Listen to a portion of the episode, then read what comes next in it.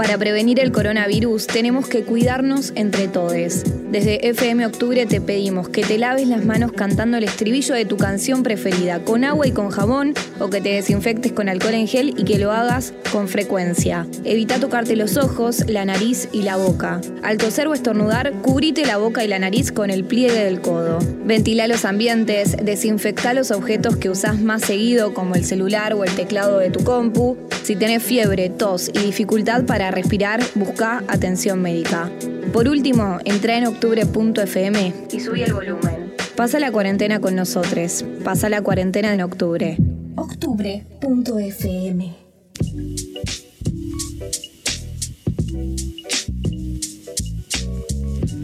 2 de la tarde, 3 minutos, estamos en FM Octubre. Hablábamos antes de que, bueno, ayer se cumplieron tres años de la primera manifestación, ni una menos, recordemos fue en 2015.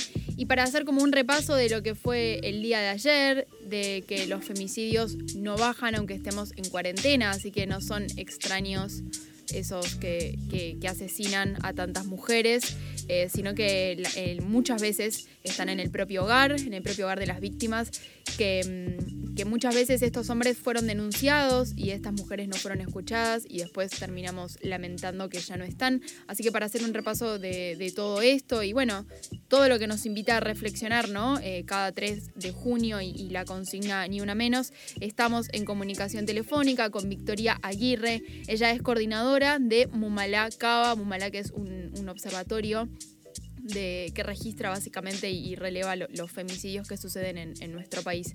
¿Cómo estás, Vicky? ¿Todo bien? Rocío Batista te saluda. Hola, ¿cómo estás, Rocío? Muy buenas tardes. Bueno, gracias por esta comunicación. Em, preguntarte, en primer lugar, para, poner en, contexto a todos los que están escuchando y pueden no conocer tanto sobre Mumalá, ¿cómo eh, o en base a qué datos hacen ustedes los relevamientos mensuales de la cantidad de, femicidios que, hay en nuestro país? Mira, nosotros somos una organización federal, eh, tenemos eh, un armado en, 12 provincias y la ciudad de Buenos Aires, o sea, compañeras organizadas haciendo este relevamiento. Nosotros lo hacemos a través de medios gráficos y digitales y, por supuesto la, información que, tenemos del, territorio. ¿no? de esta forma nosotras eh, a, medida a, medida que fueron pasando los años fuimos eh, elaborando nuestro como nuestra especie de instructivo, nuestro reglamento y incorporando eh, formaciones y conceptos donde vamos estableciendo cuándo es un femicidio, cuándo lo, sostenemos en, investigación y cuándo lo descartamos como femicidio. ¿no?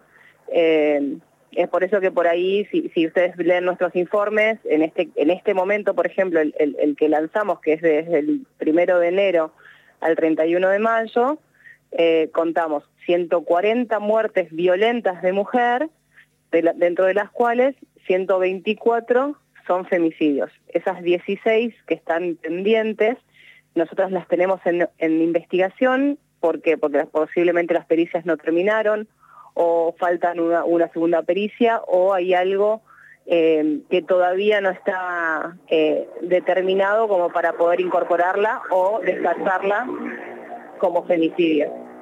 Es interesante esto que, que mencionás. Em, digamos, ¿qué, ¿qué, esperan más allá de, lo que puede ser una, pericia em, policial o, o, lo que fuere? Digo, ¿En base a qué ustedes eh, lo catalogan como un femicidio? ¿Qué hace que eso sea, que esa, muerte de esa mujer sea descartada de femicidio, digamos? Eh, digamos, los casos que por lo general se terminan descartando, digamos, de, como, como femicidio son las situaciones eh, de, muchos de los casos porque no hay no hay información. Por ejemplo, encontrás una noticia que dice hay un cadáver de una mujer incendiado y en, un, no sé, en una casilla. Eh, entonces, eh, ahí necesitas ver si ese incendio fue provocado o no fue provocado, tenés que esperar a ver si hay alguien del entorno de la víctima que reporte algún, alguna situación de violencia previa o algún tipo de amenaza, eh, o, digamos, entonces hay un montón de situaciones que eh, al momento de la noticia no, la, no la tenemos y sin embargo la vamos teniendo como al, transcurrir de los meses muchas veces. Eh, así también nos pasa al revés, para nosotras hay, hay casos que son claramente eh, femicidio y sin embargo nuestra hermosa justicia patriarcal nos dice que no lo son. ¿no? Entonces, también eh, esa es la, situación. En esos casos nosotros igual lo seguimos sosteniendo como, como femicidio. Eh, no, ponemos en, no ponemos en duda eh, en ese sentido.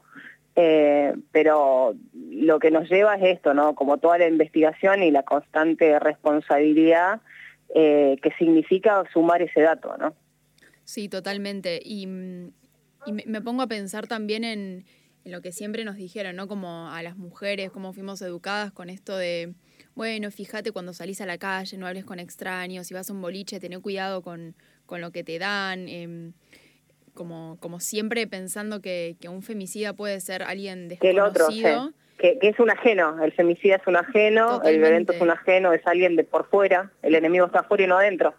Bueno, los, datos justamente nos muestran todo lo contrario. Sí, como que, que, qué datos estuvieron, eh, qué, digamos, qué relevamiento pudieron hacer sobre, sobre esta situación en la cuarentena, no solamente de, de, las víctimas, sino también de, de, las veces que se denunció, que esa denuncia no, no fue tomada y demás. Mira, dentro de esta, última estadística, em, dentro de estos 124 eh, femicidios, 61 eh, ocurrieron durante la cuarentena en el, periodo de aislamiento, contabilizado nosotros desde el 12 de marzo.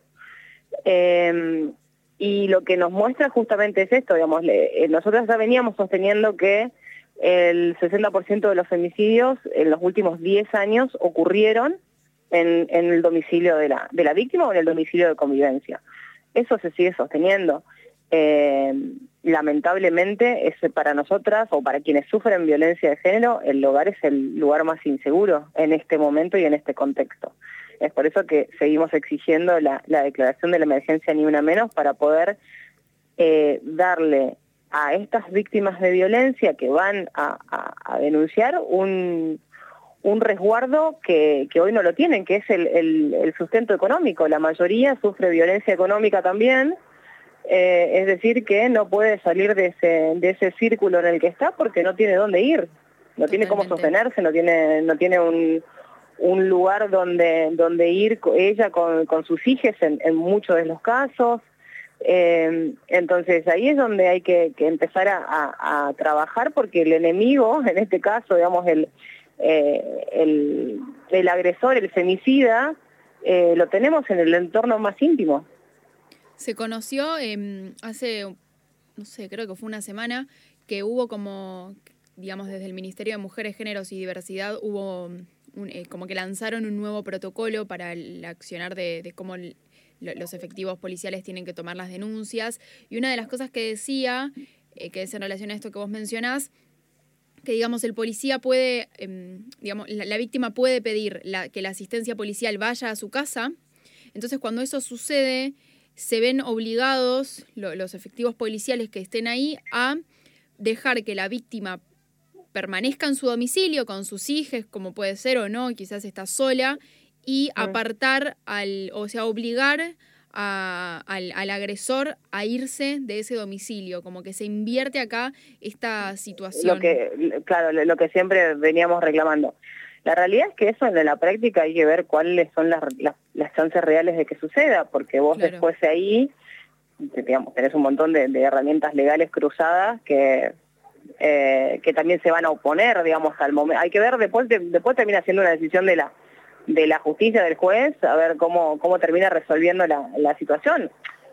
Por supuesto que, que, nos parece que esa es la mejor alternativa. Eh, ahora, realmente que quien cuando vos vas a hacer la denuncia, si conseguís que alguien te acompañe a tu casa a sacar al violento, filmémoslo.